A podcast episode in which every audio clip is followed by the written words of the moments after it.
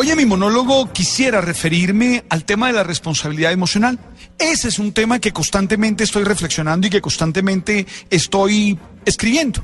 Porque encuentro en las redes, en la vida cotidiana, en los diálogos, mucha gente que todavía cree que los demás son responsables de lo que ellos sienten. Sí, mucha gente que todavía dice, no olvidaré eso que me hiciste sentir. Eres culpable de lo que estoy sintiendo. O eso que dice, tú me ofendiste. Este culpabilizar a otros de nuestro mundo emocional es una manifestación de nuestra inmadurez. Pues en la medida que vamos creciendo emocionalmente, nos damos cuenta de que las emociones son responsabilidad nuestra y de que el otro puede hacer o no hacer, pero quien decide cómo sentirse es uno mismo. El que decide cómo sentirse soy yo. Uno no eh, está obligado a sentir lo que los otros quieren. Ellos estimulan, pero la respuesta siempre nace de uno. Por eso, hacerse responsable de nuestras emociones es una tarea que todos debemos tener a diario. Nosotros no podemos seguir viviendo en el descontrol de que los otros hagan con nosotros lo que quieran. Perdóname, pero es que si el control emocional tuyo está en manos del otro, entonces el otro te estimula y te manipula. Hace contigo lo que se le da la gana. Pongo ejemplos. Mira, hay gente que te insulta en Twitter.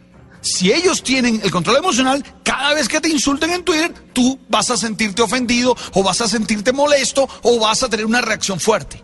Y no, resulta que mucha gente puede decirte lo que quiera y tú eliges cómo sentirte. A veces eliges no sentir nada, a veces eliges contestar, a veces eliges... Y así en todas las circunstancias de la vida. Piensa en tus relaciones de pareja, piensa en tus relaciones con tus hijos, con tus amigos, con tus compañeros de trabajo. Tú no puedes dejar que tu situación emocional dependa de cómo llegue la otra persona. ¿Qué tal que la otra persona llegue amargada ese día? Entonces su amargura va a moverte a ti, va a movilizar tus emociones y te va a hacer padecer. No, olvídate. Tú tienes que ser dueño de lo que piensas. Y la pregunta allí es cómo ser dueño de lo que siento. ¿Qué puedo hacer? Lo primero es tener claro que aquello que sentimos proviene de lo que pensamos y que nosotros somos dueños de nuestros pensamientos. Esto es, que nosotros decidimos qué pensar. Luego podemos decidir qué sentir. No son los eventos ni los estímulos, sino nuestra manera de pensar la que genera lo emocional. ¿Cómo piensas tú? Eres un man de eso que estás constantemente maquinando cómo sufrir, cómo dañar al otro, cómo padecer y estás constantemente en ese sufrimiento y en esa situación. ¿Cuál es la calidad de tus pensamientos? Arranca por allí. No puedes esperar tener buenos sentimientos, buenas emociones, si tu pensamiento es constantemente negativo, destructivo, pesimista. No, oye, ¿qué estás pensando? Arranca por eso. Yo creo que allí uno tiene que tener toda una pedagogía pensar es gratis. No me vayas a salir con que, no, es que esa vaina es cara. No, no, no, porque pensar es gratis. ¿Qué piensas? ¿Cómo lo piensas? Segundo, también es necesario desarrollar nuestra inteligencia emocional. Yo entiendo la inteligencia emocional como esa capacidad de percibir, es decir, de reconocer nuestras emociones, de identificar qué sentimos y ser capaces de darle una etiqueta verbal. Tengo ira, tengo ira. Porque es que la gente tiene ira y dice, no, no, no, es que yo, no, estás triste. Reconoce que estás triste y, y verbalízalo. Sí, estoy triste, estoy enojado, estoy molesto. Es decir, ponle un nombre a eso que estás sintiendo. Ahora, lo importante es integrar lo que sentimos dentro de nuestro pensamiento y saber considerar la complejidad de los cambios emocionales. ¿Qué es lo que está pasando en ti? Entiéndelo, compréndelo y regúlalo. Sé dueño de eso. Uno no puede dejarse llevar por una tristeza.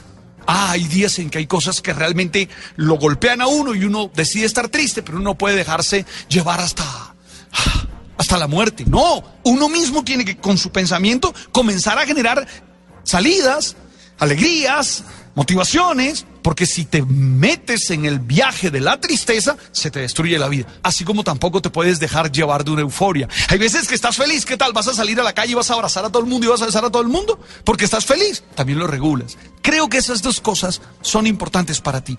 Uno, la calidad de tus pensamientos. Y dos, esfuérzate en ser más inteligente emocionalmente. Es decir, en percibir tus emociones, en comprenderlas y en regularlas. ¡Ey! Se me ocurre eso. Vamos a seguir. Nos podemos encontrar ya en arroba pelinero. Ahí seguimos conversando y seguimos hablando de este tema aquí en Blue Radio. Tú sabes.